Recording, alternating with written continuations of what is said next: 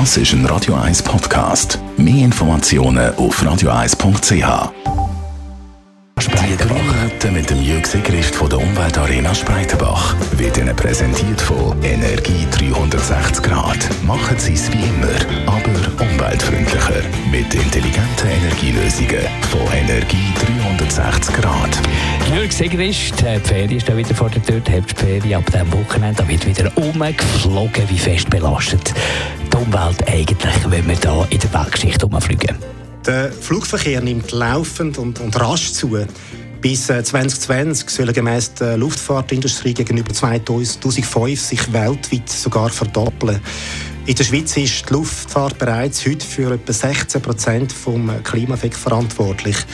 Wenn die Entwicklung so weitergeht wie bisher und die Zahlen eintreffen, werden wir im Jahr 2020 etwa 22 Prozent Anteil haben am Klimaeffekt oder Luftverkehr. Das Beispiel ein Flug von der Schweiz nach Neuseeland und zurück produziert pro Person die riesige Menge von 8 Tonnen CO2. Damit wir den Klimawandel aufhalten können, sollte man pro Person pro Jahr Maximum 2 Tonnen CO2 verursachen. Man hat also die vierfache Jahresmenge mit einem Flug, äh, wo man, wo man ausstoßen tut. Gut, jetzt können wir viel zu Argument um, weil ich jetzt nicht fliegen bleibe, ja die Flüge selber nicht am Boden. Es ist auch da so, dass der Konsument mit seiner Nachfrage äh, das Angebot durchsteuern äh, Fluggesellschaften werden eindeutig weniger Flüge durchführen, wenn sie die nicht mehr füllen können. Zudem bedeutet weniger Fluggäste auch kleinere und leichtere Flugzeuge, die man dann in Betrieb nimmt. Das ist auch eine geringere Belastung. Und schlussendlich ist auch das Gewicht von jedem Passagier mit seinem Gepäck äh, beeinflusst die CO2-Bilanz von einem Flug. Was gibt es für Alternativen? Immerhin muss ich vielleicht zum Teil aus geschäftlichen Gründen umfliegen. Bei äh, unvermeidlichen Flügen empfiehlt es sich, den CO2-Ausstoß äh, zu kompensieren.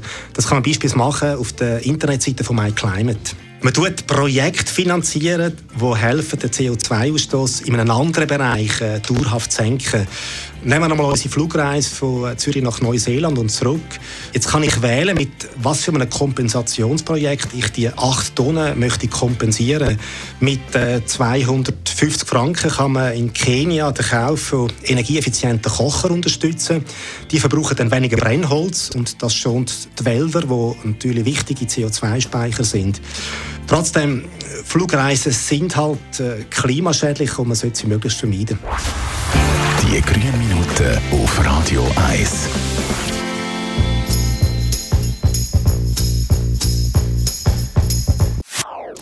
Das ist ein Radio 1 Podcast. Mehr Informationen auf radio1.ch.